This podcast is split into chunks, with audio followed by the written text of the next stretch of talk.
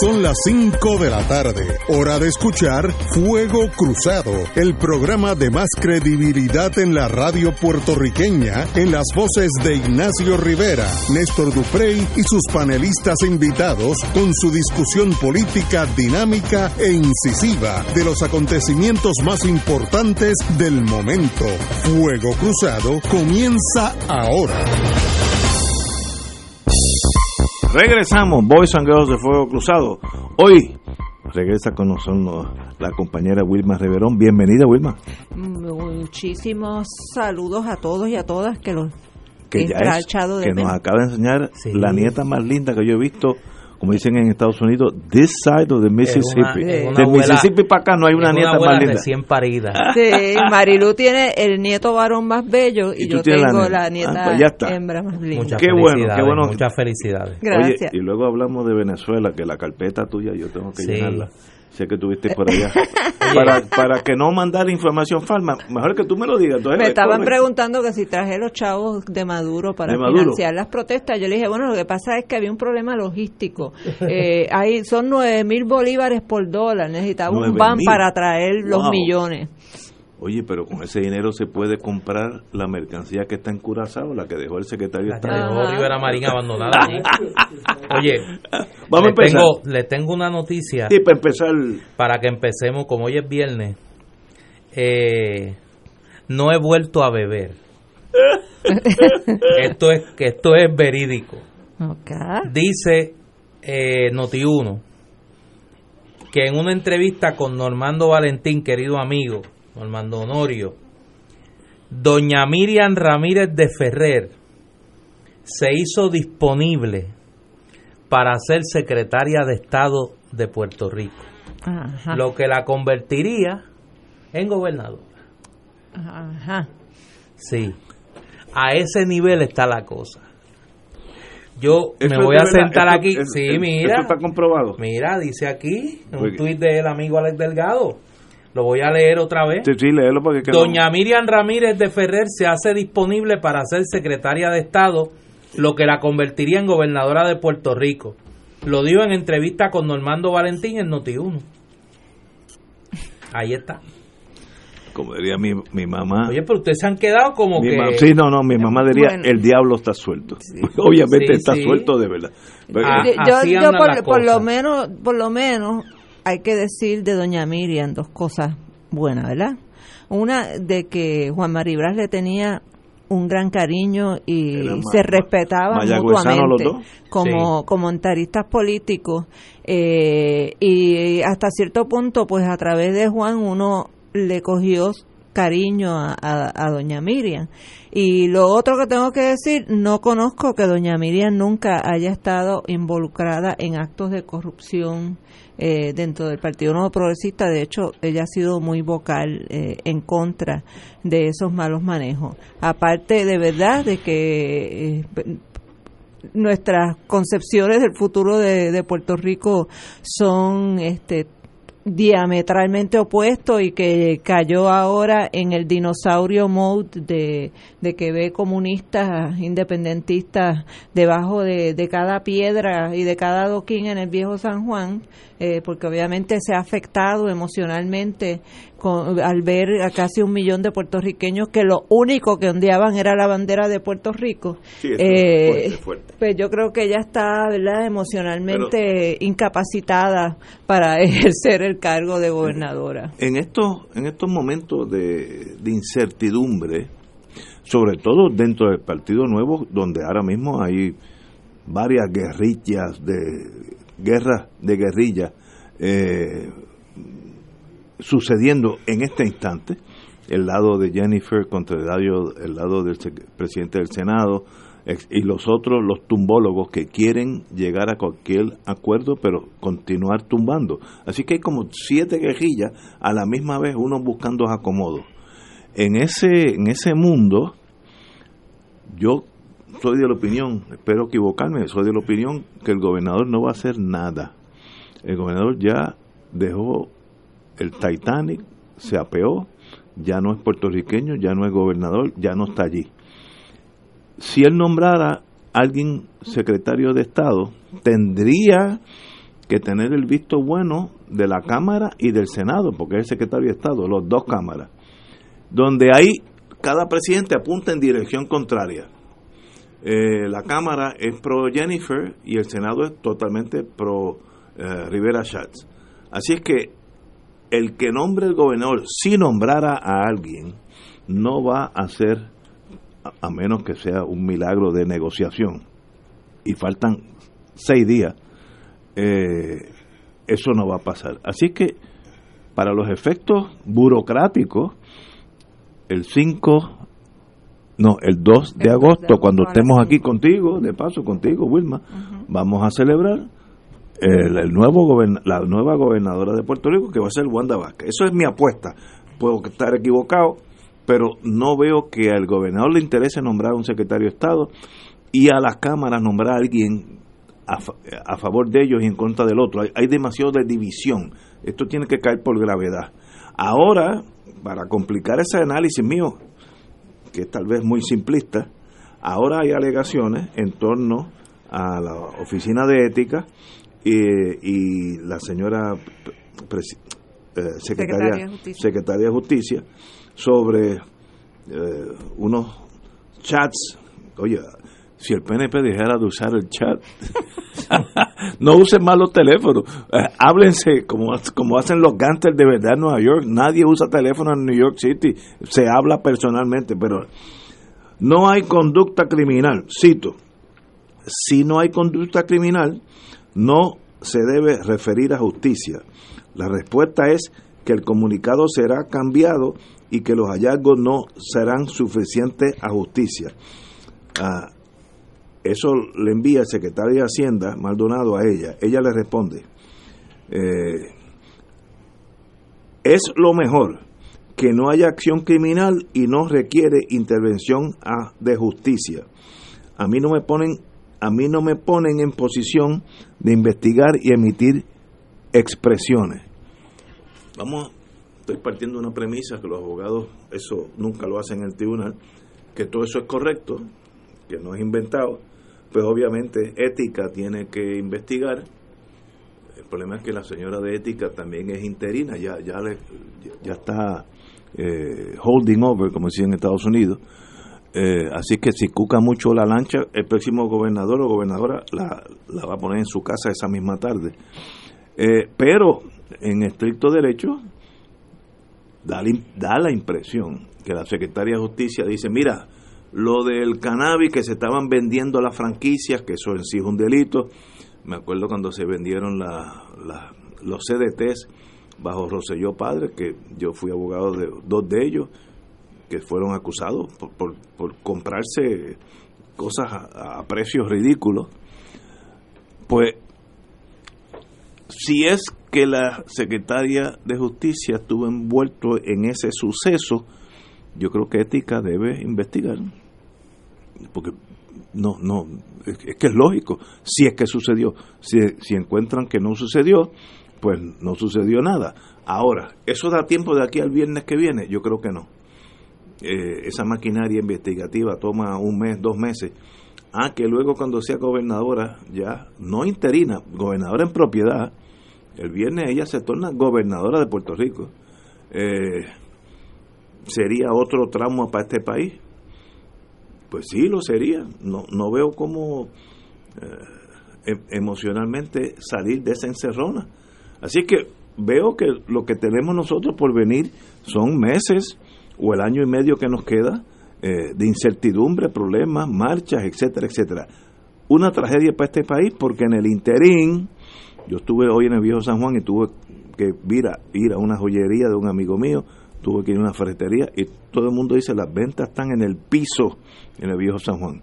Así que afecta a Viejo San Juan, algunos barcos ni han venido, una vez que se acostumbran a no venir, puede ser que no vengan, Así que cuidado con perder clientes, entre comillas, que sea la, industria naviera de turismo, porque si se dan cuenta que ir a San Tomás o a, o a San Martín es tan bonito como ir para acá, pues se quedan por allá.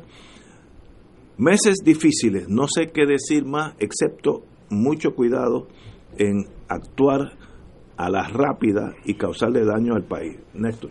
Yo creo que aquí hay una situación bastante peligrosa y que a medida que pasen las horas se va a convertir en mucho más peligrosa a medida que sigan surgiendo eh, detalles de las instancias en donde la secretaria de Justicia, Wanda Vázquez, fue notificada de la posibilidad de comisión de delitos y sencillamente decidió no investigar. Hoy, por la vía de la periodista Sandra Rodríguez Coto y por la vía del periodista Jay Fonseca, se revelan varias instancias adicionales al tema de los furgones, de la investigación que no quiso hacer, el referido que no quiso aceptar de parte del secretario de la Gobernación Raúl Maldonado sobre el tema de los furgones, donde la secretaria de Justicia se le notifica que hay la posibilidad de comisión de delitos y ella decide no investigar.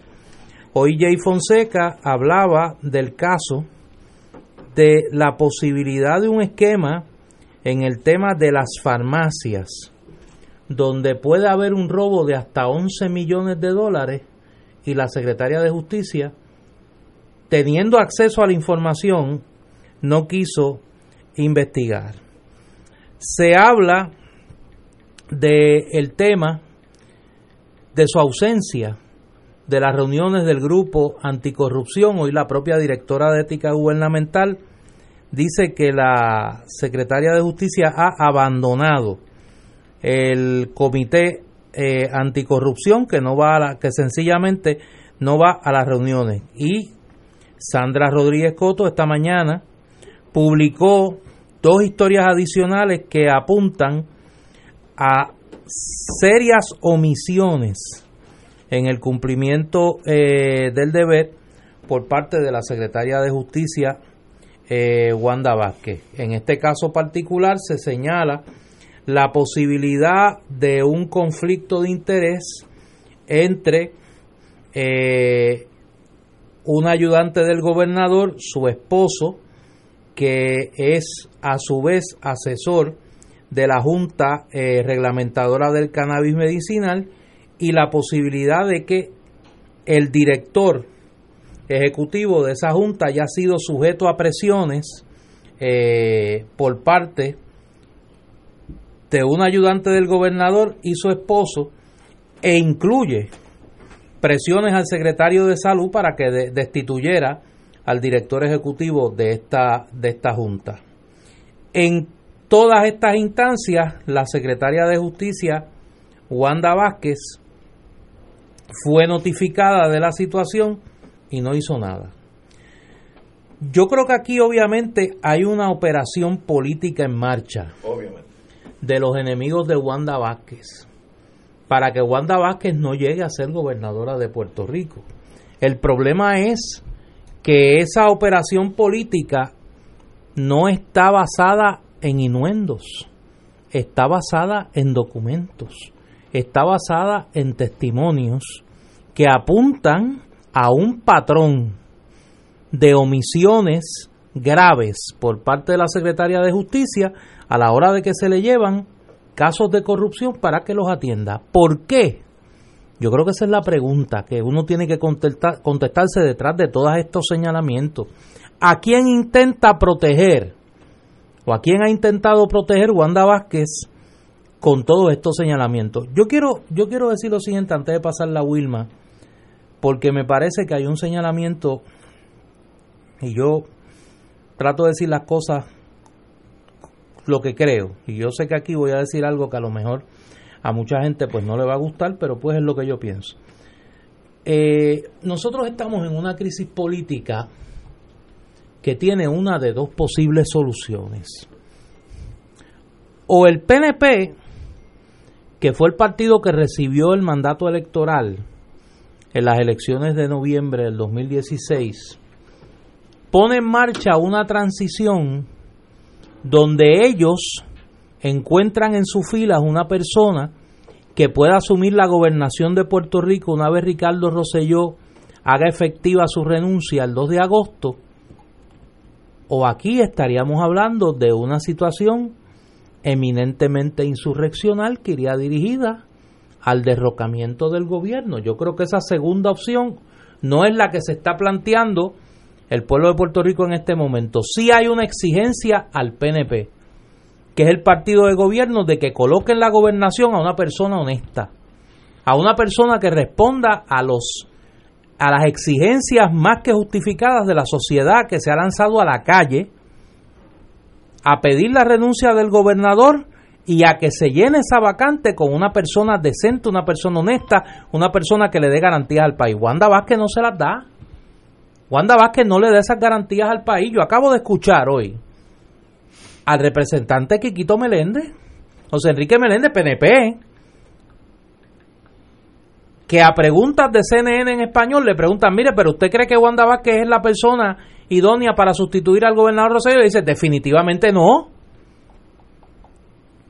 Si hay un consenso ya de que hay suficientes señalamientos sobre la conducta de Wanda Vázquez para que ella no ocupe la gobernación, el PNP tiene la responsabilidad de poner en marcha un proceso para escoger una persona.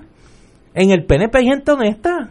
Ellos saben ellos saben las personas a las que se le han acercado y le han negado aceptar ese puesto porque no están dispuestos a las transacciones que ellos están exigiendo, como por ejemplo darle un indulto a, Ricardo Rosselló, un indulto genérico, y convertirse en un sello de goma desde la gobernación de Tomás Rivera Chats.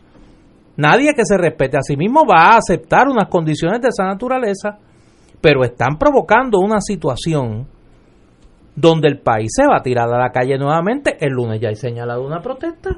En justicia. Frente al Departamento de Justicia. Yo auguro que Wanda Vázquez no va a poder sentarse como gobernadora. Esto va a continuar y todavía nosotros no conocemos mucha de esta trama. Yo escuchaba a la licenciada Mayra López Mulero, que obviamente está haciendo el mejor trabajo posible para defender a su cliente, que es Raúl Maldonado, y a su otro cliente, que es Raúl y Maldonado. Pero ella dice, este es el tipo de, del iceberg, esta es la punta del iceberg. Y yo creo que tiene razón. Yo creo que lo peor no lo conocemos. Y yo estoy seguro que lo vamos a conocer antes del viernes a las 5 de la tarde. Vamos a una pausa, amigos, y regresamos con Fuego Cruzado. Esto es Fuego Cruzado por Radio Paz 810 AM. Y ahora continúa Fuego Cruzado. Regresamos, compañera Wilma Rivera.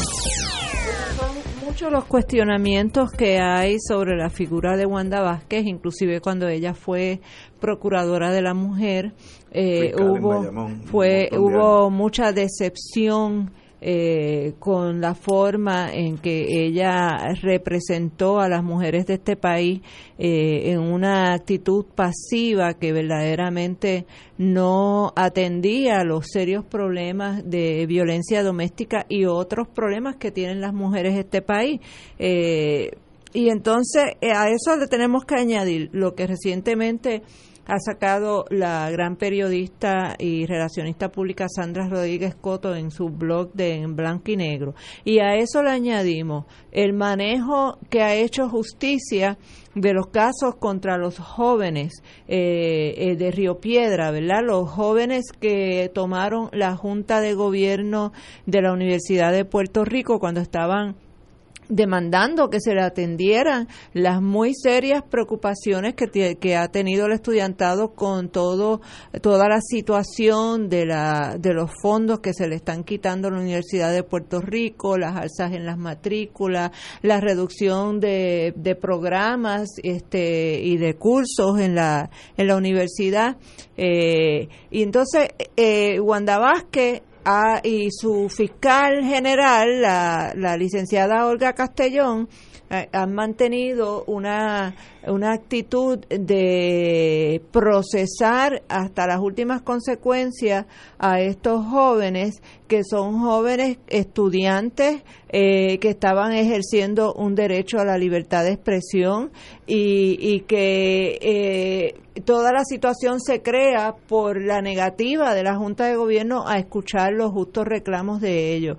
Entonces, eh, es obvio que aquí hay unas persecución selectiva eh, eh, de los estudiantes que se escogieron para procesar eh, y, han, y han intentado encauzarlos con delitos que, que de haberse sostenido en las vistas preliminares hubieran implicado largas condenas de cárcel. O sea, no les importa destrozar la vida de jóvenes que está empezando lo que han querido es eh, luchar por sus derechos y, por los derechos de los demás jóvenes de este país a tener una educación de calidad y accesible a todos por igual.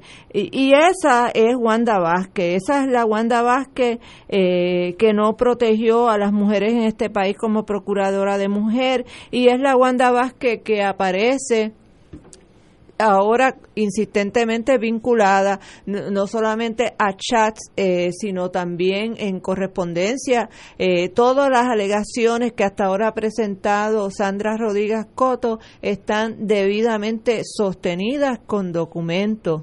Eh, no, no son imputaciones ligeras ni difamatorias. y, y entonces eh, y cuando Néstor dice que esto es el tip of the iceberg, Ricky era el tip of the iceberg. Wanda es parte de esa primera parte de ese témpano de corrupción. Eh, que existe en este país. Y ese es el problema que se está enfrentando el PNP, eh, que son tantos eh, y variados los, los, dirigentes del Partido Nuevo Progresista eh, que han metido tanto las manos en la, en la obtención de contratos, tanto en el Ejecutivo como en la rama legislativa. Eh, aquí es muy difícil uno pensar en una persona y decir, bueno, esta persona está completamente desligada eh, limpia de cualquier posible eh, acusación que podría surgir en el futuro de que ha estado involucrada en manejos turbios. Entonces, eh, si van a, a, a seguir el orden sucesoral por la ley eh, de 1965, eh, eh, eh, perdona, de, de 1900, eh, mi historiador. no, esa ley es de 1952, el 24 52, de julio. 52, estoy pensando en la ley 2, en la otra. Este, en la, en la ley de 1952, pues entonces eh, tenemos un serio problema, porque después de Wanda, quien queda es el secretario de Educación, Eligio Hernández, que es un activista político del PNP. Pero no va primero eh, laboral. no, va el de educación. De educación. Sí, después de Wanda, el que si Wanda no puede es educación. Y entonces Eligio Hernández es un comisionado del Partido Nuevo Progresista, un activista político, este que también hubo mucha objeción a su nombramiento como secretario de Educación de parte de, de los gremios magisteriales. Eh, aquí el problema es que seguimos amarrados a esta estructura de estos partidos que han manejado la administración y el gobierno de Puerto Rico desde el 1952, desde el 48 para todos los efectos, pero este eh, y que se han turnado la administración del gobierno y, y que ya eh, han llegado a unos niveles de corrupción interna que, que es muy difícil sanear la administración pública de este país. Aquí prácticamente, ojalá tuviéramos la capacidad de simple y sencillamente decir, mire, vamos a convocarnos como pueblo soberano y vamos a empezar de cero eh, con este país porque la constitución que tenemos nos tiene amarrado en el artículo 7 de, de la eh, donde, donde se podría convocar una asamblea constituyente nos tiene amarrada la ley 600 de relaciones federales lo cual no funciona porque entonces seguimos amarrados al problema de base de fondo de todo lo que estamos viviendo que es la estructura colonial de este país. Eh, yo oigo el análisis de ustedes dos y pues, no, no tengo nada que decir en contra porque es un análisis de gente inteligente. Yo lo que estoy mirando es el procedimiento en los próximos siete días para que la secretaria de Justicia no sea gobernadora y digo, no es interina, es gobernadora, punto, de Puerto Rico, eso le cae por gravedad. ella no tiene que hacer nada. En siete días, menos de siete días, pues ya, ya son más de las cinco. Si el gobernador no envía a la Cámara y el Senado un, un sustituto, por ejemplo, me viene a la, cabeza Larry Selhammer, una, una, persona de primera clase, el alcalde de Bayamón, o lo que sea. Si el gobernador no hace eso y la Cámara y el Senado no lo aprueban y luego el gobernador tiene que firmarlo, todo esto en siete días, eh, firmarlo no, lo último no, una vez que lo aprueba el Senado y la Cámara ya es secretario. Eh, ella va a ser por gravedad, así que dificulto mucho que de aquí a allá haya un jamaquión tal que el sistema se tranque y ella renuncie porque aunque ella esté sido pero no subestimes a, a, la fuerza de la gente. Ah bueno no no pero o sea la no, no, yo no veo yo no veo eso es otra cosa eso es otra cosa. O sea yo no veo ánimo honestamente. Yo estoy diciendo la cuestión jurídica. No no no sí pero hay siete días para pero tomar es que el asunto jurídico no se da en el vacío. O sea, el asunto jurídico no se da en el vacío. Se va a dar la misma fuerza que se dio contra Ricky. Es que yo pues, creo que a medida que vaya que vaya llenándose la conversación de información, información con evidencia, de que Wanda Vázquez, de que la movida de Ricardo Rosselló, de decir, yo renuncio y quien me va a sustituir es Wanda Vázquez.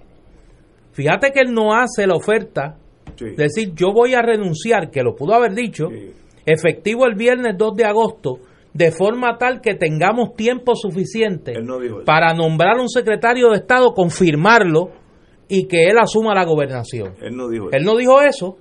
él dice, yo voy a renunciar y Wanda Vázquez me va a sustituir. Porque Obviamente, es la, que le sigue. No, no, no. Es la que él quiere que lo sustituya. Claro. Es la que él quiere que lo sustituya. Más razón para él no hacer nada. ¿Y por qué quiere que lo sustituya? Por su feudo contra Rivera Chats. Eh, una parte es eso y otra, las garantías que le da no solo a él, sino a los colaboradores en toda esta empresa corrupta claro. que ha tenido Ricardo Rosselló de que van a estar protegidos, de que van a estar protegidos una vez Rosselló salga de la gobernación. Ella sería capaz de darle un indulto general a, a Rosselló. Y en la medida que eso vaya percolando y los sectores que se han lanzado a la calle a protestar coincidan en que Wanda Vázquez es una continuación del régimen corrupto de Ricardo Rosselló. Vamos a ver las protestas en igual o mayor intensidad. ¿Por qué? Porque la gente se va a sentir doblemente engañada. La gente se va a sentir doblemente engañada. La gente va a sentir que todo esto ha sido una comedia, ha sido una puesta en escena de Ricardo Rosselló, primero para jugar a la política pequeña y segundo para protegerse él y su camarilla. Y obviamente la indignación va a llegar a unos niveles eh, bastante respetables y por eso yo no yo no creo que sea solamente el análisis jurídico. Claro, aquí hay una apuesta están jugando al cansancio. Están jugando a que la normalidad del país vuelve al final del mes de julio. Comienzan las clases. La cotidianidad se complica para mucha gente. Yo creo que esa es una apuesta. Pero ojo, Puerto Rico no es el mismo. Y la paciencia de la gente se está agotando. La, un sector de los que se lanzaron a la calle le está abriendo una ventana al PNP y por eso dije que iba a decir cosas que a la gente no le gusta. Porque si usted no tiene la capacidad de derrocar al gobierno actualmente existente, la transición se va a dar dentro de los que tienen el control político, que es el PNP. Eso va a ser así. Por eso, a menos que la presión de la gente sea tal que obligue a esa clase política por un instinto de mera supervivencia a buscar una salida que sea aceptable para la mayoría de la gente que está con razón cansada de la corrupción. Y esa lectura es la que yo no veo que el PNP está haciendo. Y por eso yo creo que nos vamos a enfrentar a una semana, desde el lunes, desde este fin de semana hasta el viernes 2, de mucha intensidad en términos de las protestas para impedir que haya esa continuidad a la corrupción. Es que yo creo que, antes de ir a la pausa, yo creo que el PNP en este momento está profundamente dividido en subtribus. Por tanto, buscar un alineamiento lógico de un cuerpo que piense eh, con, con una dirección uh, uniforme no se está dando. Aquí hay tribus que se están estasajando unos a otros para tomar el poder ya mismo. Es, es peor que eso, y, Ignacio. Y no va a pasar nada. El, Esa es mi tesis. El presidente de la Cámara, eh, alguien lo oyó decir que la razón por la cual ellos anunciaron que iniciarían los procesos de residenciamiento es porque estaban pensando en qué la, en las consecuencias para las elecciones del 2020. Esta gente sigue funcionando a base de sus intereses electorales puramente. No les importa un pepino el pueblo. No les importa que la gente hayan estado allí eh, durante dos semanas manifestándose y exigiendo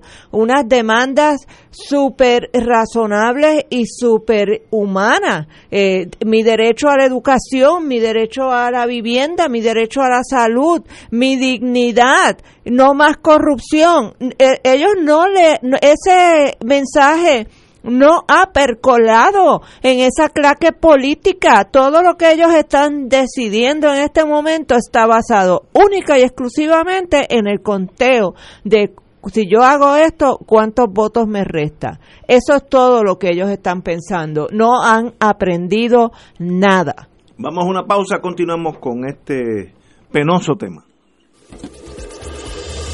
Fuego Cruzado está contigo en todo Puerto Rico.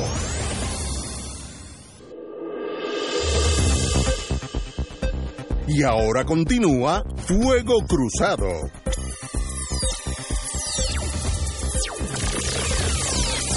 Regresamos, amigos y amigas. Eh, en el orden jerárquico es gobernador, secretario de Estado, que está vacante, secretaria de Justicia, que está vigente. Luego le sigue Hacienda, hay una tesis de muchos, eh, que como no tiene la edad de 35 años, pues no puede ser el gobernador. Vamos a, vamos a tomar eso como la ley. Yo alegaría que lo que prohíbe la, la, la constitución es que seas electo como gobernador, pero tú no eres electo, a ti te cae por gravedad. Eso sería una alegación para una moción. Pero vamos, vamos a seguir. A, pero es que para tú ejercer el cargo de gobernador. Tienes que tener la edad también. Mira, yo no, tengo aquí. Pero yo, es que no, no dice eso constitución, dice para ser electo. Se, sobre, se sobreentiende que es, pues yo no quiero un nene allí de, Mira, de, yo tengo, de, de 12 años gobernador pero si de yo tengo Rico. aquí la ley, mira, lo más fácil para ustedes los abogados es la Eh, ley. la La ley. ley 7 Dice, del 24 de julio de 1952 se fue enmendada. Ley para proveer el orden de sucesión y sustitución para el cargo de gobernador. Vamos primero al orden sucesorial.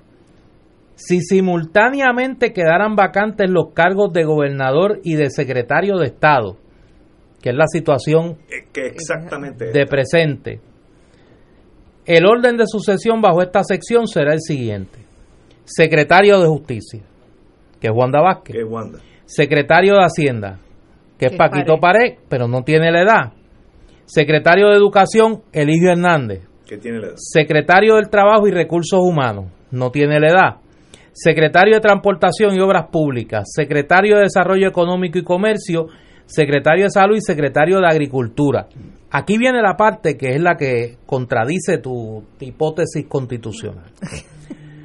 Para advenir al ejercicio permanente del cargo de gobernador, un secretario o secretaria debe ocupar su puesto en propiedad, habiendo sido ratificado su nombramiento, excepto en el caso del secretario de Estado, ojo, excepto en el caso del secretario de Estado, salvo lo dispuesto en el artículo 4, sección 9 de la Constitución del Estado Libre Asociado de Puerto Rico.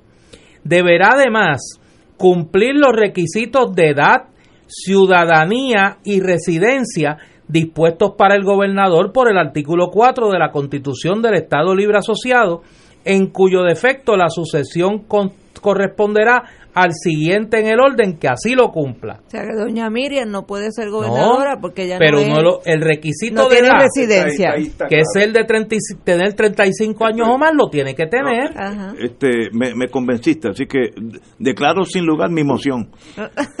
Subrayo el artículo, el, el- este párrafo, que es el último párrafo del artículo 1 de la ley de sucesión, que dice que para advenir al ejercicio permanente del cargo de gobernador, un secretario o secretaria debe ocupar su puesto en propiedad, habiendo sido ratificado su nombramiento, excepto en el caso del secretario de Estado.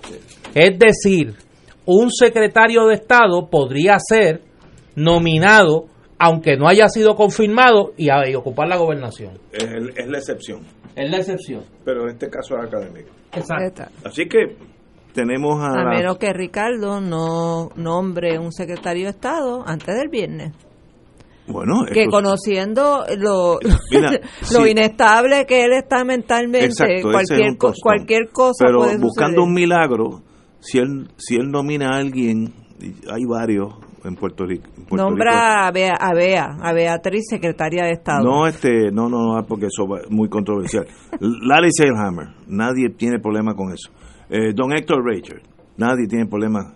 Hay, hay ciertas personas que son estadistas que, que no tienen dificultad ahora.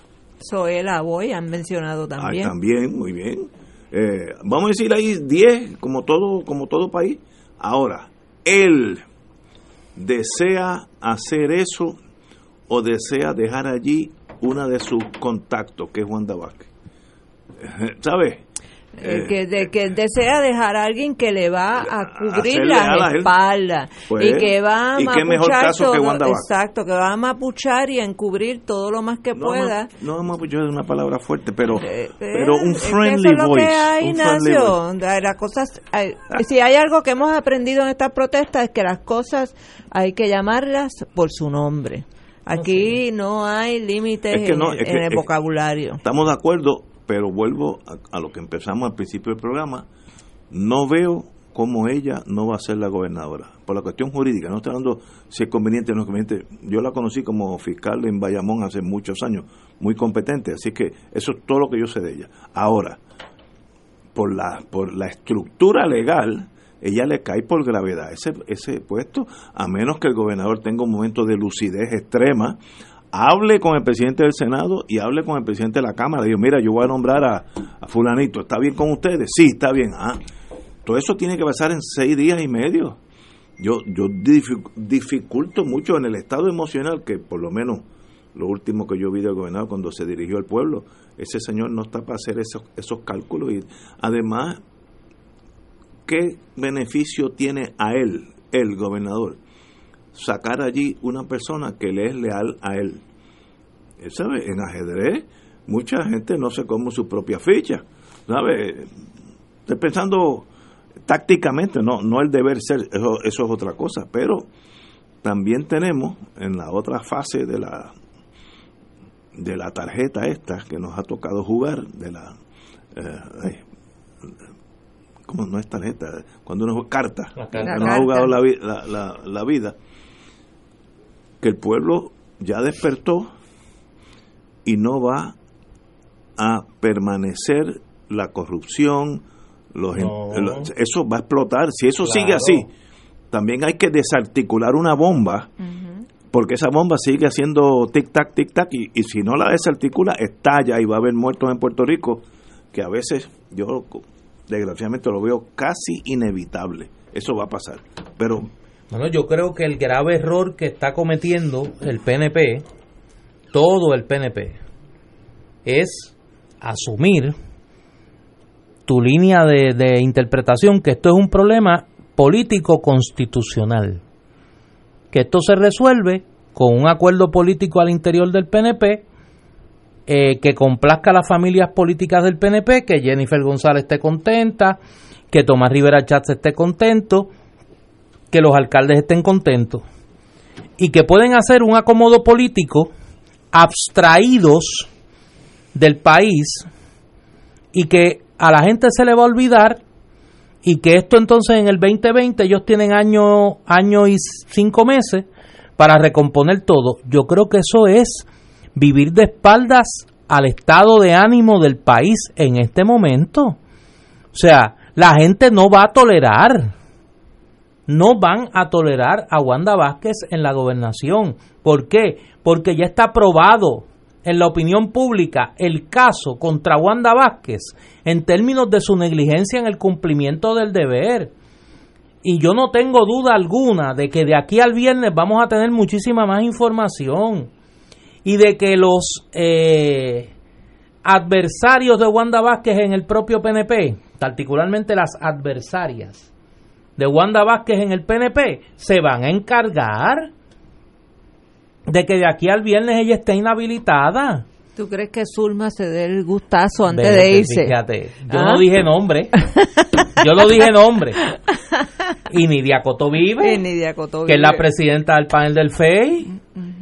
Pues entonces, es según usted, es posible que el secretario de Educación sea gobernador. Bueno, eh, eh, a, menos, a menos que el instinto suicida del PNP sea tal que estén dispuestos a juramentar a Wanda Vázquez de gobernadora con una investigación del panel del FEI con un referido de la Oficina de Ética Gubernamental en las costillas, porque yo estoy seguro que eso va a pasar. Néstor, lo que pasa es que volvemos, es que no se dan por enterado. no, no, no han entendido qué es lo que ha igual que pensaban, igual que pensaban Ricardo Rosselló y su gente, que con que Ricardo Rosselló se bajara a adelantar a sus vacaciones, se bajara de un avión, le pidiera disculpas al pueblo de Puerto Rico y buscara una iglesia que transmitiera un servicio por las redes sociales y fuera allí y pidiera perdón, todo se iba a arreglar y lo que hizo fue echarle más leña al fuego. Después pensaron, bueno, si él sigue dando la imagen de que todo está bien, que esto es business as usual, la gente se va a tranquilizar, la gente va a dejar de ir a las protestas. Tampoco funciona. Iba más gente. Después dijeron, bueno, vamos a hablarle a un medio en los Estados Unidos para que demuestre que él está en control y calmemos un poco a la prensa americana. Fue peor. Fue peor, fue, peor. Ahí se acabaron. Y entonces, la última acogida de idiota que nos quiere dar es decir, pues mire, yo voy a hacer una renuncia prospectiva, dejo aquí a la secretaria de justicia que ya yo planché con ella y ya resolví. Ya yo resolví el problema. Y me voy con mi indulto debajo del brazo y no pasa nada. Y Johnny Méndez dice que Ricardo Rosselló no tiene ninguna credibilidad, que no cree que no cree en él, no tiene ninguna confianza en él. televisión, así que y, eso no es secreto. Y yo entiendo que él está diciendo, miren, este loco se puede se puede arrepentir de aquí al viernes que viene. claro. Y aquí este habría una revolución como la de España. Sería una queja civil que estaría la fortaleza, la, calle Fortaleza llena de muertos. Sí, pero los de yo creo que fallan muchos en el análisis es que aquí vuelvo y digo, aquí hay, aquí, hay dos vías para resolver esto. O el PNP lo resuelve de manera institucional con una persona que satisfaga las exigencias de transparencia y honestidad que el país exige en la calle, o la protesta no va a terminar. Y vamos a vernos en una situación aquí como Argentina en el 2001. La gente en la calle protestando. el Bogotazo. Fernando de la Rúa, que era el presidente, se tuvo que ir huyendo en un, helicóptero porque la gente literalmente invadió la Casa Rosada y lo iban a linchar allí por el abuso que tenía el gobierno y por la corrupción porque la chispa que encendió esa protesta social en Argentina fue la compra de una reforma laboral en el Senado de, la República Argentina. Y Argentina tuvo en una semana tres presidentes. Luego de la salida de, la Rúa. Sí. Porque no había una lectura de la clase política argentina de la magnitud del hastío de la sociedad. Y ahí surgió un movimiento que su lema era fantástico, que se vayan todos. La consigna era que se vayan todos. ¿Y quién llegó al poder? Con el 23% de los votos. Néstor Kirchner. Que a la gente se le olvida. El producto de ese estallido social fue Néstor Kirchner. Con una presidencia dramáticamente distinta dentro del mismo peronismo a lo que había sido el menemismo neoliberal, el neoliberalismo de la alianza, del Partido Radical y del Frepaso, y lo que había sido la entronización de la corrupción en la política argentina en las tres ramas de gobierno, con una Corte Suprema corrupta, con un Parlamento corrupto, con una presidencia corrupta. ¿Y qué dijo la gente? Mira, se van todos. Y la Argentina se tuvo que enfrentar a una nueva correlación de fuerzas políticas. Nosotros estaremos en esta. Hay que ver. Yo sé que no estamos en las de tolerar un cambalache entre, entre la cúpula del PNP. Porque el país no, no se va a tragar eso. Tenemos aquí una pausa, regresamos con doña Wilma Reverón. Fuego Cruzado está contigo en todo Puerto Rico.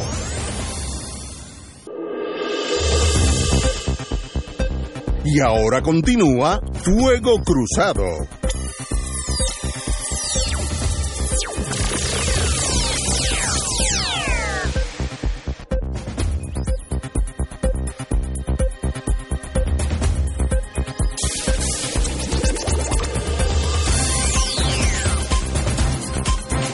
Bueno, señoras y señores, vuelvo y repito, estamos hablando uh, first impression, como dicen los, el Tribunal Supremo cuando coge un caso que nunca ha visto antes, así que yo no sé por dónde va a salir el tiro.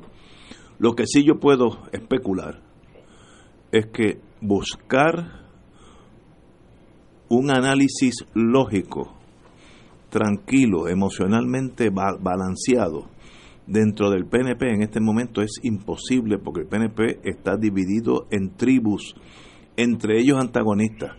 Y entonces buscar una, un, un hilo conductor. Una persona de consenso. De consenso que todo el, que el primero que el gobernador lo, lo envíe a las cámaras y las cámaras, ambos que tienen diferentes partes de la tribu, eh, lo, lo, lo aprueben eso en seis días para mí sería un milagro. Tal vez sería lo mejor, pero no lo veo. Veo, eh, esto es este, eh, tropezando con las paredes del destino, paso a paso. No, no quiero decir que va a haber sangre, pero estuvimos muy cerca de que hubo, sangre. Eh, yo estoy en el mundo policiaco y, y, estuvimos cerca de un desastre. Parece que el gobernador finalmente pero ya había, iba a haber una confrontación bien seria en San Juan si el gobernador hubiera dicho me quedo. Esa noche hubiera habido sangre en la calle Fortaleza. Ya estaban los dos bandos listos, los policías y los y, el pueblo. Hubiera sido como la toma del Palacio del Invierno.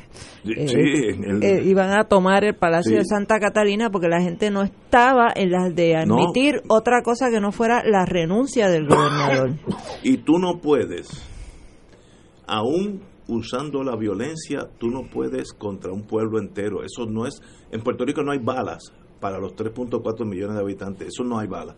Tú puedes controlar la, calle Fortaleza, la, rogativa, eh, tácticamente. Ahora, si viene todo el mundo, no hay balas. Así que tiene que salir todo el mundo corriendo, como pasó en Rusia, en la vía de los Ares. Esto ha pasado tantas veces. Yo lo vi en, en Georgia, después de, la, de la desmoronamiento de la Unión Soviética, Georgia tenía un gobierno ultra corrupto y entró el pueblo al equivalente aquí al Parlamento eh, y tiraron los escritorios eh, por las ventanas. Yo vi eso con mis ojos. Eso pasó en Ecuador. Así fue que Correa accedió al poder, que la gente simplemente tomó el, el Palacio de, Diputados, la Asamblea Nacional, y sacó a los diputados a la calle con escritorio y todo. Eh, y yo creo que aquí lo más importante es uno hacer una lectura de las lecciones que nos está dando este proceso, eh, sobre todo con lo que tiene que ver con el control de, eh, de décadas de dos partidos políticos que han creado unas maquinarias que tienen secuestrada la voluntad popular del pueblo de Puerto Rico, que tienen como eh, su objetivo principal siempre está enfocado en ganar elecciones para administrar el presupuesto y poder beneficiarse ellos personalmente y a sus más allegados. Y yo creo que si hay algo que este pueblo y esta generación, la, generación del no me dejo, y, que es la generación Z y la generación de los millennials, eh, no están dispuestos a seguir tolerando, es a ese funcionamiento, ese maniqueísmo político que existe en Puerto Rico, donde no le dejan espacio a la sociedad civil de verdaderamente eh, tener una voz que se escuche y una voz que imponga la voluntad mayoritaria del pueblo. La democracia representativa que tiene Puerto Rico no representa al pueblo. Eh, y los jóvenes están exigiendo como lo hicieron y, ellos impusieron esos modelos, por ejemplo, en las distintas huelgas de la universidad, eh, donde se organizaban horizontalmente eh, con unos organismos de democracia participativa, donde todos tenían voz en las decisiones que se tomaban y, y la clase política eh, dinosaurica y, vieja de este país no está leyendo eso no, no lo está eh, filtrando, no lo está entendiendo. Se creen, cuando tú tienes a un Johnny Méndez, que la reacción de él a que si Ricardo no renuncia a las 5, vamos a tener que empezar el proceso de residenciamiento, porque si no, esto va a tener un costo político en el 2020. Eso es lo único que a él le importa y es lo único que le importa a Tomás Rivera Chad y es lo único que le importa a Jennifer González eh, en sus ambiciones políticas. No les importa el pueblo, no les importa que la gente, que hayan cerrado 400 escuelas, no les importa, es más, han apoyado la reforma laboral, el despojo de los derechos de los trabajadores, han apoyado las privatizaciones en detrimento de los intereses del pueblo, no les importa lo que pasa con la transportación de las islas de Vieques y Culebra, no les importa, lo que les importa es volver a ganar elecciones y volver a, a, meter sus sucias pezuñas en la administración de los fondos que se supone que tienen eh, bajo fideicomiso eh, para atender las necesidades del pueblo de Puerto Rico. Y ese es el mensaje que ellos no acaban de entender, que el pueblo ha entendido que ellos son soberanos, que el poder está en el pueblo, que el pueblo es el que decide quién los gobierna y que el pueblo exige que si usted va a tener la administración del patrimonio del pueblo de Puerto Rico, eh, bajo su control, usted tiene que utilizarlo para atender las necesidades de este pueblo, no para beneficiar a su, a su manada azul o su manada roja. Señores, tenemos aquí una pausa y regresamos con Fuego Cruzado. Fuego Cruzado está contigo en todo Puerto Rico.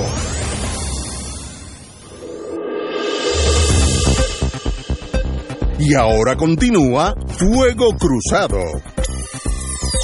Regresamos, amigos y amigas, a Fuego Cruzado. Compañera. Sí, en una nota, ¿verdad?, triste para el movimiento independentista en general y para el pueblo que fue servido por él. El compañero abogado Gregorio Goyolima falleció anoche.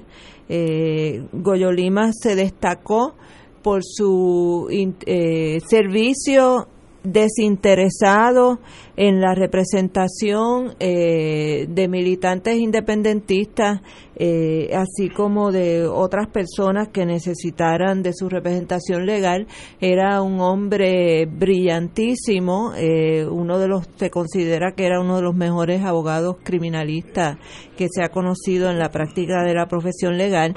Hay una columna hermosísima de Reinaldo Pérez hablando sobre Goyo Limas cuando era estudiante del Colegio San José y cómo utilizó su discurso de valedictorian para eh, combinar a los estudiantes que se estaban graduando a que tuvieran conciencia de que ellos con todas las dificultades que pudieran tener para subir la cuesta del Colegio San José tenían acceso a ese colegio, pero que había miles de estudiantes eh, que no tenían acceso a una educación de la calidad que ellos tenían. Así que él fue genio y figura hasta la sepultura. Este, a la familia de, de Goyo le expresamos nuestras más sentidas condolencias y les podemos asegurar que deja una huella de, de mucho cariño, de mucho respeto y de mucha admiración por que siempre fue un hombre íntegro y sobre todo eh, fue un hombre muy comprometido con su patria. Él hubiera disfrutado inmensamente todo esto que estaba pasando en esta semana, pero desafortunadamente ya estaba en su proceso de, de despedirse de, de este sitio terrenal. El, este jueves entrante, primero de agosto, en memoria al amigo Goyo Lima, se va a celebrar en el Colegio de Abogados a las 6 de la tarde un conversatorio, conversatorio entre sus amigos, así que todos para el Colegio de Abogados a las 6 de la tarde el jueves entrante. Volvamos. Me uno, me uno a las palabras de ustedes eh, antes de, continuar con los temas del día. Eh, conocí a Goyo Lima, eh, un abogado comprometido con su patria, con los eh, pobres de la tierra. Eh, se destacó también como eh, una gran figura en el olimpismo puertorriqueño, presidió la Federación de Crima y estuvo muy ligado al Comité Olímpico de Puerto Rico. un hombre bueno, un hombre bueno que es una lástima y coincido con Marilu, con, con Wilma, no te voy a pedir la puerta porque es, es mi ahora como las dos son abuelas, pues me confundo también. Eh, que no haya visto este momento eh, glorioso del país. A su familia vayan mis más sentidas condolencias. Y estábamos hablando ahorita de que esto no va a parar, que la gente no se va a dejar, como dice la generación nueva. Eh, hay dos actividades, además está ocurriendo en estos momentos el abrazo a Puerto Rico, pero ya está anunciado para el próximo lunes, está anunciado un paro en el Expreso Las Américas a las 8 de la mañana y está anunciado una actividad eh, para exigir la renuncia de Wanda Vázquez frente al Departamento de Justicia a las 5 de la tarde, también el lunes 29 de julio. Así que esto no lo detiene nadie. Yo creo que yo creo que hay mira, me envían aquí una foto de la salida de la autopista en dirección eh, en dirección a Cagua. Mucha gente en, en la autopista. Yo creo que aquí eh, decía Fidel Castro que uno de los peores errores que podía cometer un revolucionario era confundir el deseo con la realidad. Y yo creo que en las próximas horas hay que calibrar con mucho cuidado cuál es el ánimo del país. Yo creo que el error que comete el PNP de subestimar eh, la indignación del país podría tener un anverso, podría tener su otra cara en pretender eh, sobreestimar las demandas del país en este momento. Eh, yo creo que no hay duda de que el gran reclamo en este momento es detener la corrupción. La gente está hastiada de que el gobierno eh, sea un nido de corruptos y la reacción tan alérgica que produce Wanda Vázquez y la posibilidad que se convierta en gobernadora es precisamente porque la ven como una continuidad, como una garantía de que aunque Ricardo Rosselló salga del poder, el entaramado de corrupción que se montó en este gobierno y del cual el chat este de las 800 y pico de páginas es la mejor radiografía, va a continuar y que la empresa criminal que se ha venido manejando desde el gobierno va a continuar y que no va a haber ningún cambio en ese sentido para el país, esté Rosselló no esté en la gobernación de Puerto Rico. Yo he escuchado y he leído con mucha atención planteamientos que hacen gente que yo pues los respeto y los considero pues me parece que desde el punto de vista de su condición de científicos sociales, pues son personas de una gran inteligencia y una gran capacidad de análisis. Ahora bien, yo creo que el, el momento actual requiere una eh, una mayor eh, sintonía con los reclamos del país que no creo que vayan tan avanzados como algunos quisieran. Yo creo que hay un reclamo dramáticamente fuerte de transparencia y de honestidad. Y me parece que el país va a llegar hasta las últimas consecuencias para que eso sea así. Ahora, ¿cómo lograr que el régimen de corrupción y esa, esa mafia institucionalizada, como la llamó Raúl Maldonado, o la llama Raúl Maldonado, eh, abandone el poder y se sustituya esta institucionalidad corrupta con otra institucionalidad corrupta, yo creo que eso es todavía una conversación que apenas está comenzando. La juventud que ha sido la que ha dado la cara en este proceso, junto con otras generaciones, porque tampoco ha sido un fenómeno exclusivo de la juventud. Que, ese es el problema aquí con los análisis muy generalizados y muy, eh, eh, muy entusiastas y poco científicos. O sea, aquí ha habido mucha juventud, pero no ha sido la juventud únicamente. Aquí han estado los artistas, pero no han sido los artistas únicamente. Aquí esto ha sido una amplia coalición de puertorriqueñas y puertorriqueños, unidos en el reclamo de un gobierno honesto y de que haya, de que Ricardo Rosselló, por representar lo que representa, salga del poder. Y que no haya, y es la segunda parte que, ahora creo que se articula, que no haya una continuación de este régimen corrupto en la figura de Wanda Vázquez. ¿Qué cambios a nivel institucional ese movimiento social que está caminando, que no se ha detenido, que sigue caminando y que sigue creciendo, va a generar en el país? Yo creo que todavía es bien temprano para, para concluir y, me preocupan las conclusiones a destiempo que algunos están tratando de generar de una situación que todavía está en ebullición y que es un río caudaloso que no sabemos dónde va a llegar. Definitivamente estoy de acuerdo contigo que tenemos que ser eh, cautelosos en las predicciones y proyecciones de hacia dónde se dirige este movimiento. La experiencia enseña que cuando hay este tipo de brote de movimiento social eh, como este, que es un poco amorfo en el sentido de que no tiene una dirección centralizada, eh, sino que son muchos grupos sociales que, coinciden en este momento eh, en esa en ese reclamo de la de en contra de la corrupción y por la transparencia en el gobierno y que a su vez cada sector, cada grupo que participa trae también sus propios ilegítimos reclamos, ¿verdad? Como son los maestros y como son los estudiantes, como son los pensionados, como son este las mujeres, la comunidad gay eh, y que eso pueda eh, convertirse en un movimiento hacia el futuro que nos lleve a, una organización política en el país eh, distinta a la que tenemos, pues eso todavía pues está por verse, está como dice el, el periodista de Telesur, de, de, de Venevisión, Walter Martínez, esto está en pleno desarrollo.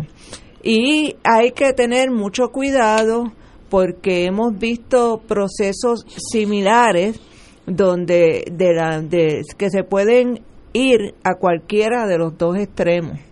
Eh, y eso y también hemos visto estos procesos similares como fue la primavera árabe eh, donde finalmente no pasó nada fue un poco eh, una operación gatopardista, ¿verdad? De que para que todo siga igual, todo tiene que cambiar. Eh, y, y por eso hay que estar bien alerta sobre hacia dónde nos vamos a dirigir como sociedad, como pueblo, eh, con esta fuerza de pueblo tan importante eh, que tiene que canalizar sus justos reclamos eh, de alguna manera efectiva. ¿Cómo se hace eso? Pues esa es la parte más difícil.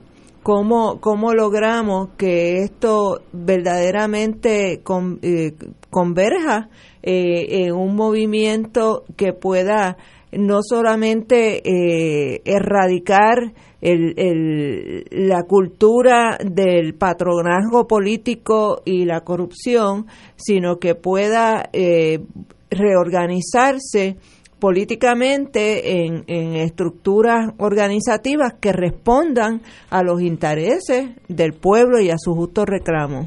Tenemos que ir a una pausa, regresamos, yo tengo algo que decir y vamos a una pausa, amigos. Fuego Cruzado está contigo en todo Puerto Rico.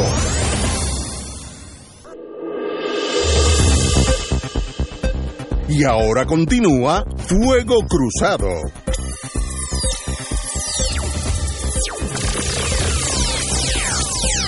Yo creo, mi análisis, y, aquí nadie tiene soluciones, pero voy a tratar de ver por qué llegamos aquí. Yo creo que nosotros vivimos una gran mentira con la creación de Lela para aquellos años de la Guerra Fría y toda esa cosa y toda esa morundanga. Y también se creó un movimiento estadista que hoy en día es mayoritario, bajo unas premisas.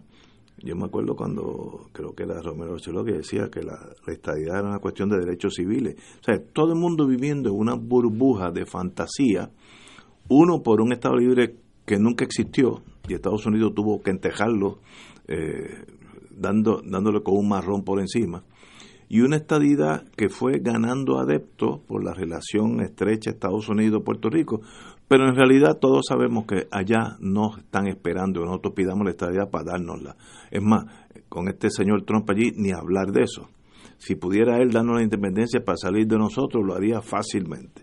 Así que ahí tenemos un país que ha vivido 60 años básicamente en una mentira piadosa, pero sin un rumbo, sin una brújula, de nación o de Estado o de república, lo que ustedes quieran. No hay, no hay una brújula que, que tiene Francia, Venezuela, todo el mundo sabe lo que es y hacia dónde quieren ir. Luego vino la catástrofe de la corrupción, que eso empezó en los años 50, finales de los 50, 60, y así que llevamos 70 años de corrupción y hoy ha llegado a un nivel que todo en Puerto Rico, la premisa es que es corrupto. Yo me enteré hace dos días de un amigo que sabe que está en ese mundo del cannabis, de las tiendas, que hay una corrupción espantosa, se están vendiendo las licencias a los a los brokers del sistema, los niñitos, los amiguitos de Rosellito. Una cosa tú dices, pero ¿dónde? Y amiguitos y amiguito de otra gente sí, también. también de ambos. De ambos. Ahí Para- hay, para ahí hay una alianza bipartita. Entonces, entonces, esta corrupción nos lleva a la bancarrota más grande en, en los territorios y en los estados de Estados Unidos. Si no, si bien recuerdo, Detroit debía 17 billones cuando se fue a la quiebra. Nosotros debemos 72 más 30 de, de, pensiones, así que estamos 102 billones de dólares en deuda. Así que tenemos un país que literalmente está quebrado. Además de eso, viene la Junta de Fiscalización y dice, espérese, espérese, yo mando aquí porque ustedes son un territorio y los que mandamos somos nosotros. Entonces, todo aquel esquema de un gobierno propio, todo eso, todo eso se va derrumbando. Eh, luego, tal vez por la misma corrupción, yo dificulto que nosotros hemos tenido en nuestra historia una relación más tirante con el gobierno federal que, que en actual, que hoy. Trump ha dicho, que lo oí decir y me dolió muchísimo en Fox News, que Puerto Rico es el país, no dijo territorio, dijo, is the most corrupt country, country under the American flag. No, no, no, ya mismo, oye, tengo que hablar de Jennifer hoy. Si juntamos todos esos factores, estoy seguro que se me han quedado tres o cuatro o cinco o seis, y hacemos un cóctel de todos estos factores negativos, no tenemos brújula eh, nunca la tuvimos, brudo, brújula eh, ideológica, ninguna, eh, corrupción, bancarrota, María, más corrupción dentro de María, una relación espantosa con Estados Unidos.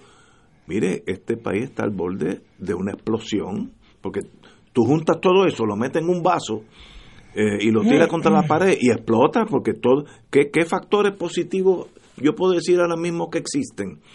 Que una persona que tenga 17, 18 años y mire para el frente, ¿dónde va a estar su vida en 10, 15 años? Si seguimos como estamos, les puedo asegurar que vamos a estar peor de lo que estamos ahora, que no estamos bien.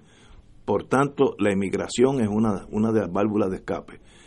Ante esa situación, yo diría que cualquier cosa que pase en Puerto Rico, hay que tener mucho más cuidado porque el ambiente es explosivo.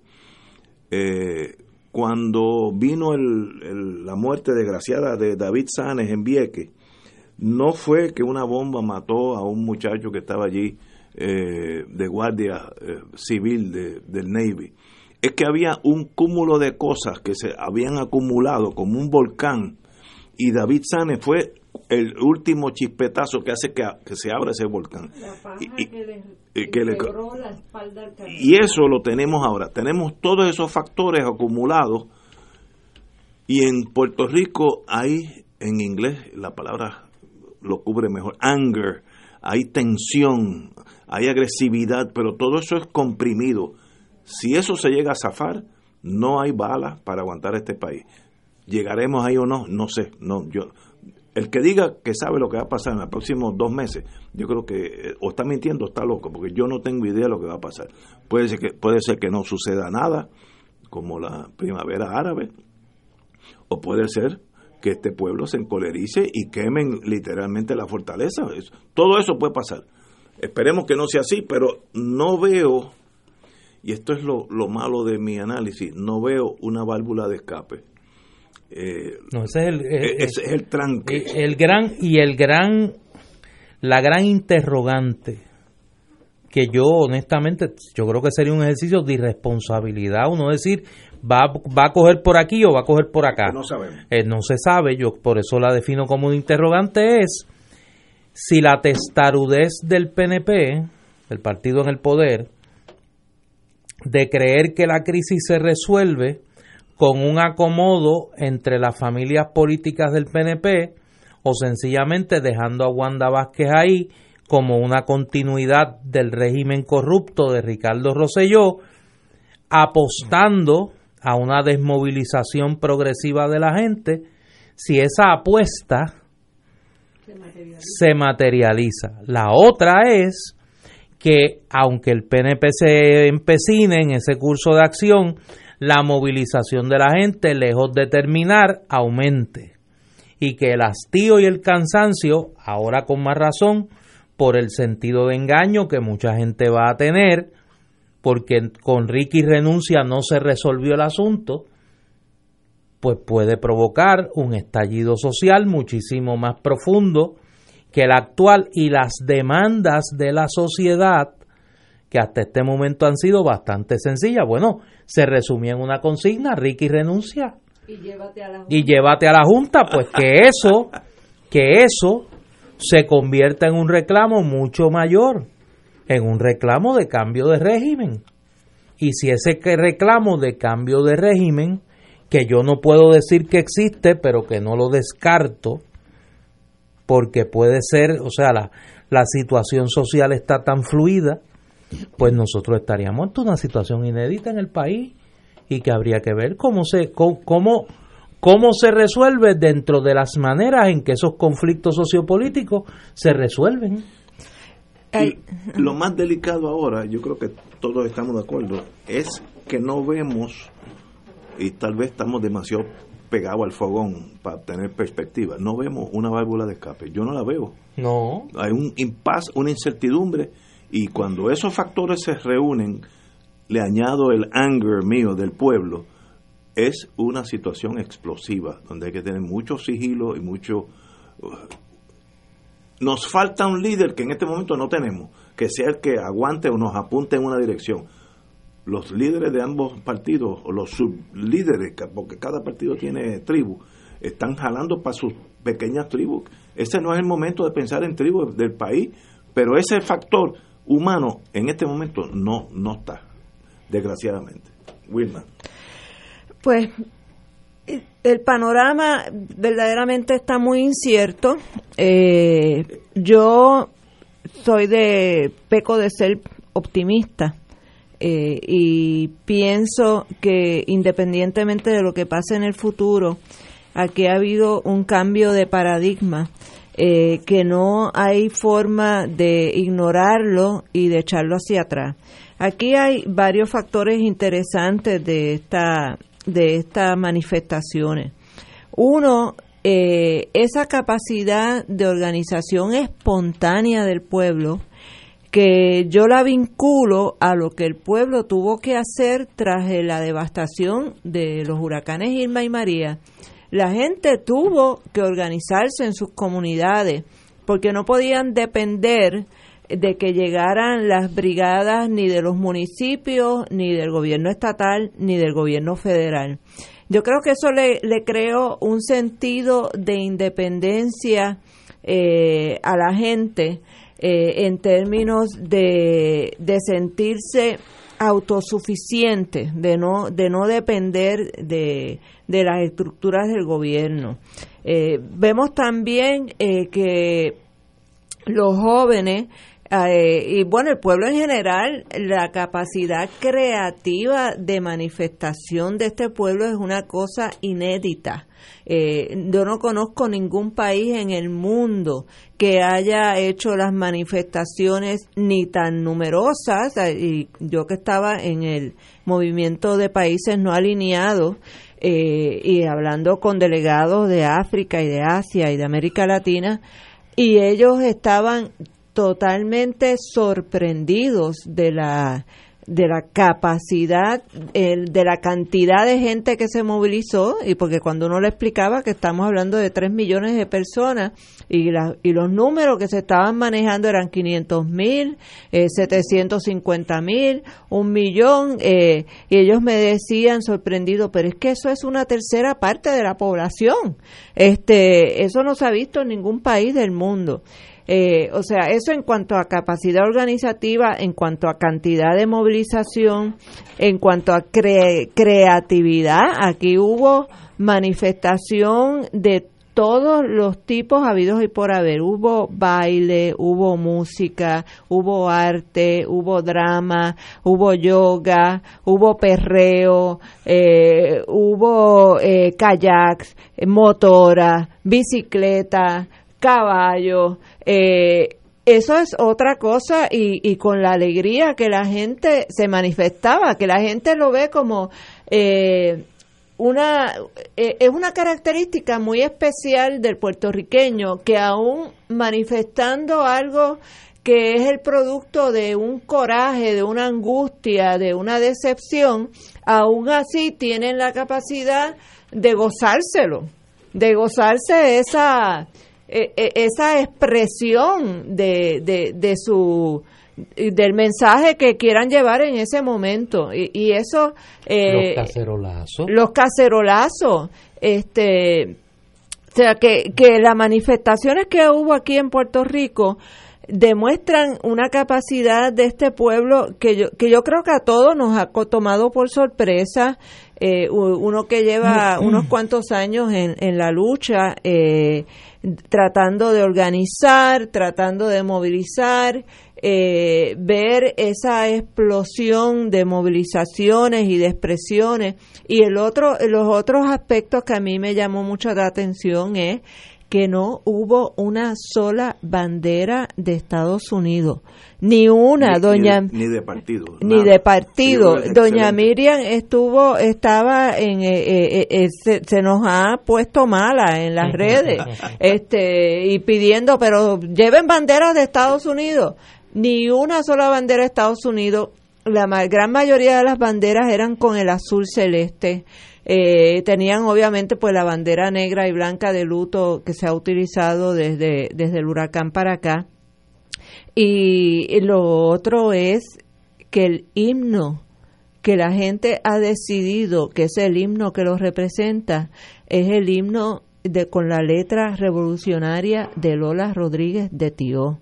Eh, y era impresionante ver gente que se veía que nunca lo habían cantado en su vida y que tenían que tratar de seguir a los que estaban dirigiendo eh, el himno y que por primera vez lo estaban cantando. Entonces, ¿qué, nos dice eso? O sea, eh, tenemos un pueblo aquí profundamente identificado con su puertorriqueñidad, pero sin lugar a duda. Eso más o menos uno lo sabía, ¿verdad? Por toda la cosa de los eventos deportivos y los, y los concursos de belleza y, este que Arroyo con su camiseta este cuando le dieron la pela a Estados Unidos en, baloncesto eh, los juegos de, de béisbol, las competencias de béisbol que, con, el equipo dorado de Puerto Rico.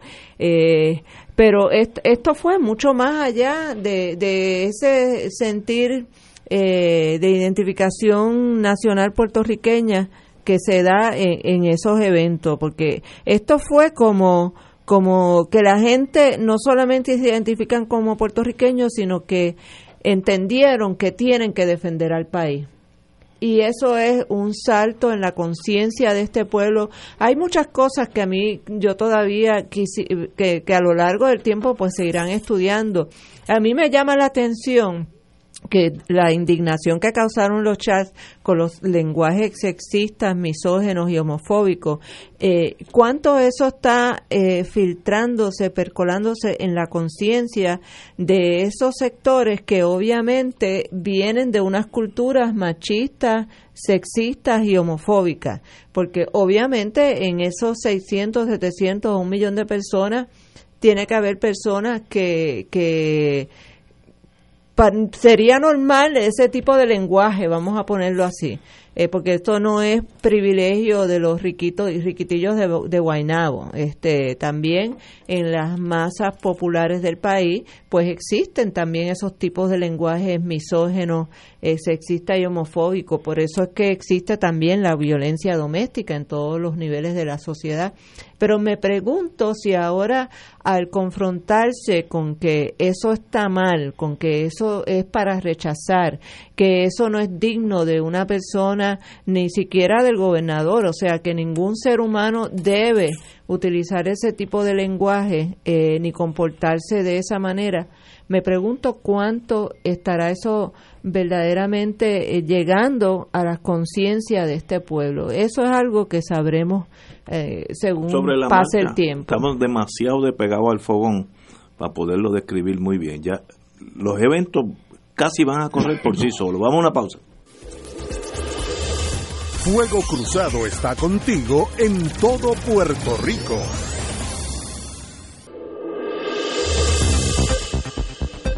Y ahora continúa Fuego Cruzado.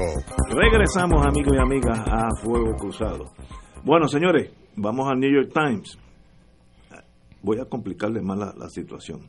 Eh, la comisionada residente en Washington, doña Jennifer González, quedó como el único enlace entre los residentes de Puerto Rico y el Capitolio Federal, después de renuncias anunciadas en los pasados días en el gobierno, reportó el New York Times. La New York Times se refería al anuncio de renuncia de Rosselló y la división, la dimisión previa de George Loss como director de PRAFA. El artículo del Times indica que la situación además abre la oportunidad para que reemplace al gobernador, una ambición que ampliamente se cree que ella interesa.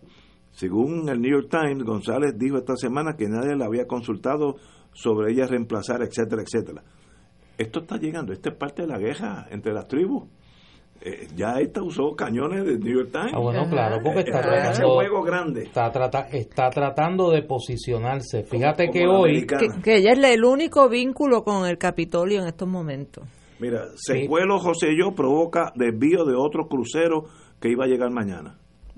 Esto cuesta millones de pesos. y eso va a seguir, y eso va a seguir, y eso va a seguir. Fíjate otro dato, Jennifer González se había mandado y había publicado eh, un tweet eh, dándole todo su respaldo a Wanda Vázquez y lo borró. ¿Así? Ya esta tarde lo borró. Ya no aparece el tuit de, de Jennifer González respaldando a Wanda Vázquez como gobernadora luego de. Ricardo Rosselló. Pues claro, claro. Y eso va, eso va a aumentar y ya tú verás las expresiones de los líderes PNP a- alejándose de la posibilidad de que Wanda Vázquez sea gobernadora. Mira, Molusco también está pidiendo la renuncia de Wanda Vázquez, está convocando convoca- él es el que a las 5 convoca de la, la tarde. protesta del lunes a las 5. Ajá, Wow. así que este, El, el hecho de que el Times endose, o por lo menos tiene un artículo a favor de ella, me da la impresión que eso es eh, pedido, eh, rebuscado. Eso no surge así que el New York Times dijo que de quién vamos de, quién vamos a escribir hoy. No, ese, ese es el juego político a nivel de Washington en espera que es la única conexión con Estados Unidos, tal vez eso jale dentro del PNP, no sé, pero ahí pero está es en blanco es el vínculo republicano. Sí, bueno, Es el vínculo, Este, es el vínculo la- con Trump. la- Eh, eh, una cosa curiosa, porque muchos norteamericanos, este, de hecho salió una, que una de las artistas y diciendo, oye, pero ¿cuándo vamos a hacerle a Trump lo que ha hecho Puerto Rico? No me acuerdo quién fue. este, Ah, sí, en República Dominicana hay un Eh. movimiento, Danilo renuncia. contra eh, el presidente de la República Dominicana, Danilo Medina, que anunció, que anunció esta semana que no iba a la reelección. Sí, el anuncio esta O semana. sea, el intento que iba a hacer de enmendar la constitución y demás Sí, sí, sí. para tratar de colarse, eh, no va, o sea, desistió de esa idea Danilo Medina. El barco que no viene es el crucero Disney Fantasy, que es bastante grande porque estaciona frente de mi casa. Pero ese le gustaría a Rosselló. Eh, la fanta- porque- lo, lo de Fantasy. En esa. Ustedes, ustedes no se acuerdan la primera Navidad de, de la familia Rosselló en, en, de esta administración, que la tarjeta de Navidad que enviaron era un retrato de la primera dama con un traje azul celeste en, una, es- en unas escaleras así como palaciegas, con, con el, con- era, era, parecía un, una, un retrato hecho para, para una fantasía de Disney. De Sí. verdad. Mira, aquí Yo no me acuerdo de eso. esto lo tira el nuevo día, para mañana tal vez. Tan solo a un mes de ocupar sus respectivos cargos bajo el nuevo mandato de Rosselló, funcionarios de alta gerencia de la fortaleza comenzaron a hacer movidas dirigidas a controlar la industria del cannabis medicinal para beneficiar a sus allegados. ¿En Puerto Rico hay algo que se haga en pro del país o es para los Todo eso es el Todo para los traqueteo. amigos del alma. Es que no, que no, que no quedó Para nada, hay que empezar de nuevo.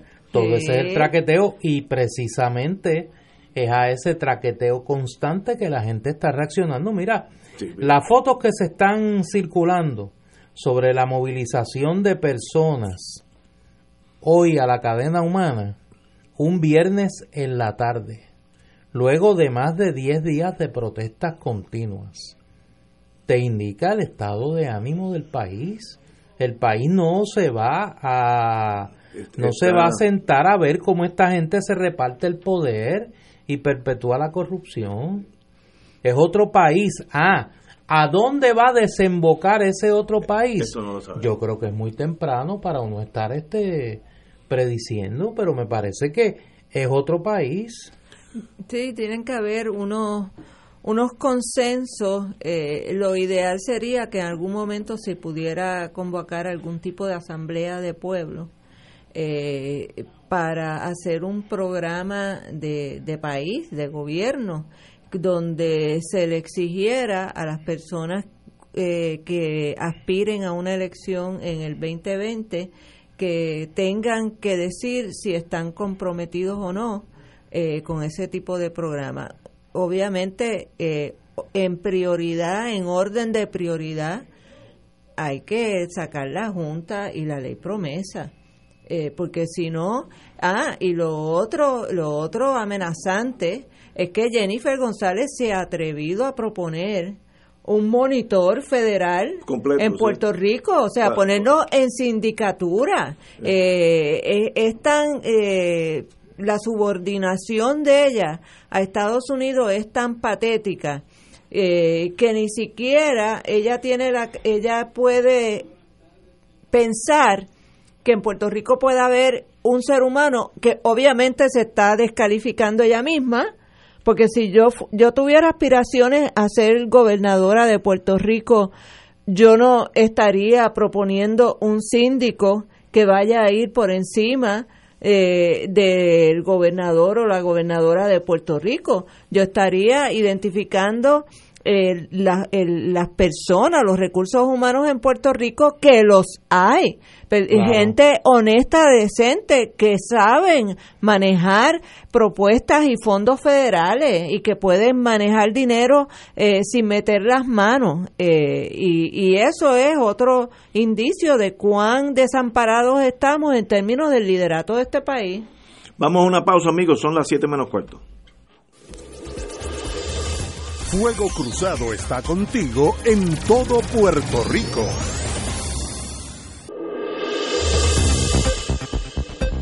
Y ahora continúa Fuego Cruzado.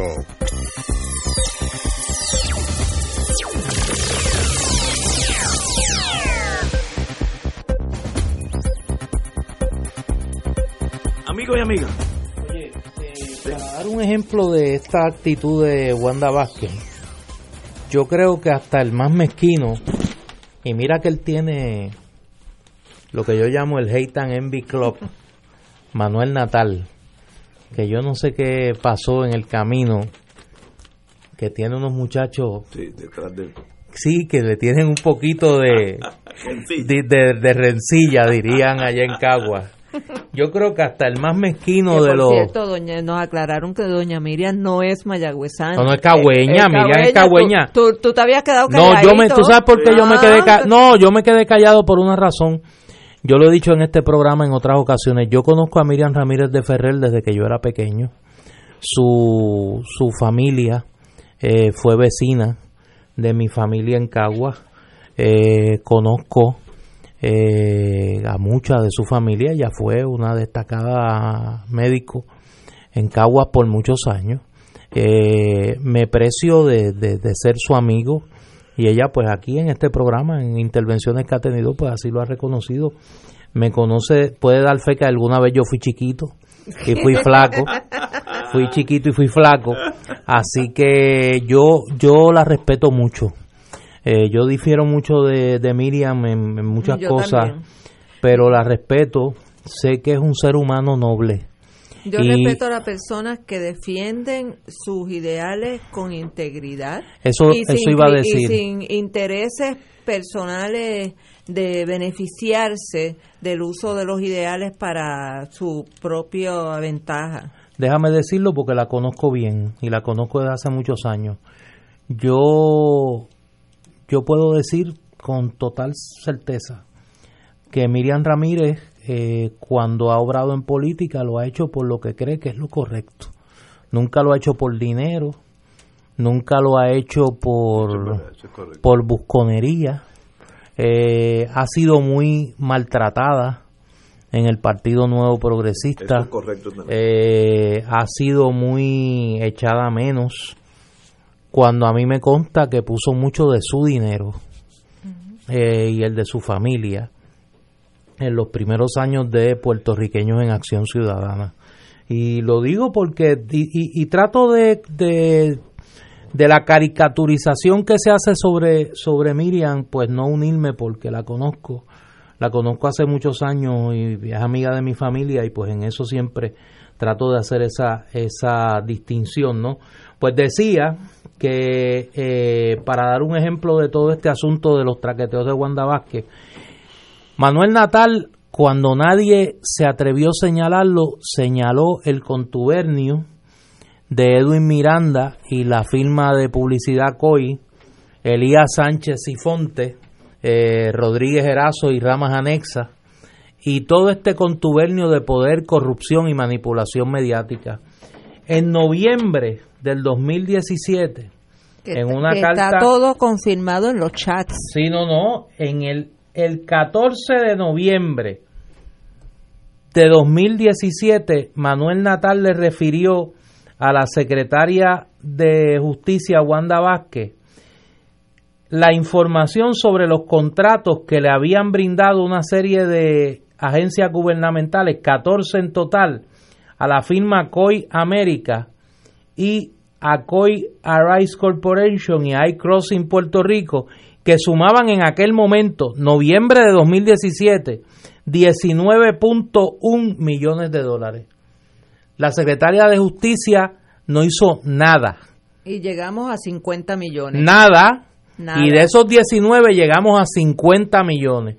Y hoy, a pesar de tener ya en sus manos el chat que demuestra los delitos cometidos por la relación política y de negocio de Edwin Miranda, Elías Sánchez y funcionarios del gobierno de Puerto Rico, Wanda Vázquez no ha hecho nada, absolutamente nada con esto. Y Edwin Miranda eh, en el chat hace el siguiente comentario. Yo veo un futuro brillante para Puerto Rico. Tres puntitos. Sin puertorriqueño. Es, una persona totalmente apátrida, es una persona que lo que ha hecho es eh, esquilmarse los fondos del pueblo de Puerto Rico para hacerle las relaciones públicas y de medios a, a, la, a la, manada azul. Eh, para mí es una persona despreciable y yo desprecio poca gente eh, pero hay que hacer las distinciones entre adversarios políticos eh, con cuales tenemos diferencia, pero que en última instancia piensan que de verdad están haciendo lo mejor por su país. Y entre y estas personas que según nos revelan ese chat eh, son una partida de charlatanes eh, y de personas cuyo corazón, lo que tienen por corazón eh, es alambre de púa, que no les importa el pueblo, que son unos elitistas eh, y que son lo peor que puede ser un ser humano en términos de valores, en su tratamiento de las mujeres, de los gays, de las personas pobres, de los gordos.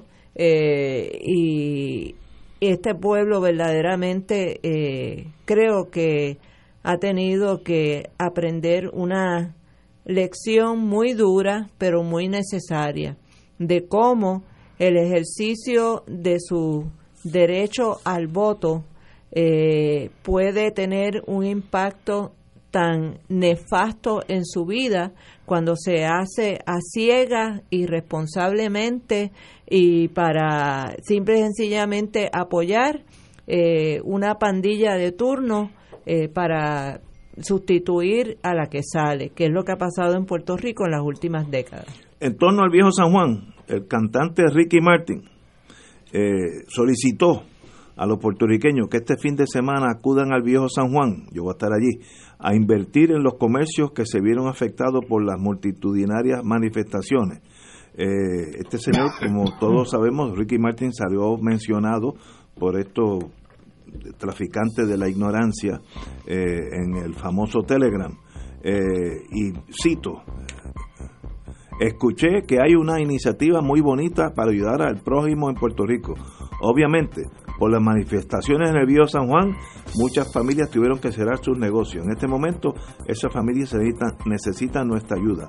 Yo creo que este fin de semana lo que tienes que hacer es ir al Viejo San Juan, cenar en el Viejo San Juan, hacer compras en el Viejo San Juan. Allí yo estaré, Ricky, no, no eh, no, no me tenías que empujar mucho, yo todos los sábados estoy allí. Pero qué buena idea de Ricky Martin, excelente, se lo agradecemos los viejos sanjuaneros. Yo como residente del viejo San Juan se lo agradezco, eh, y pero quiero recordarle a mis queridos jóvenes manifestantes que el viejo San Juan es muy frágil eh, que está lleno de líneas de gases. Eh, el jugar con fuego en el viejo San Juan es, un es jugar con fuego. Es, expone ¿cómo, ¿cómo, es que se llamaba el almacén aquel que explotó en Río Humberto Vidal. Humberto Vidal. eso es lo que estamos hablando, eh, de un accidente que pueda haber en el viejo San Juan con fuego.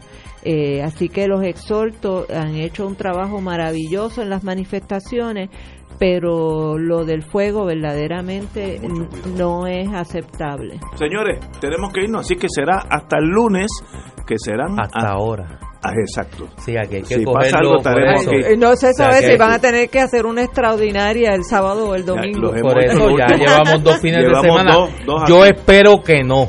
Yo espero que Yo espero que no. Tranquilidad, que estamos a solamente a siete días de un nuevo amanecer. No, no digas Vamos a una eso. pausa.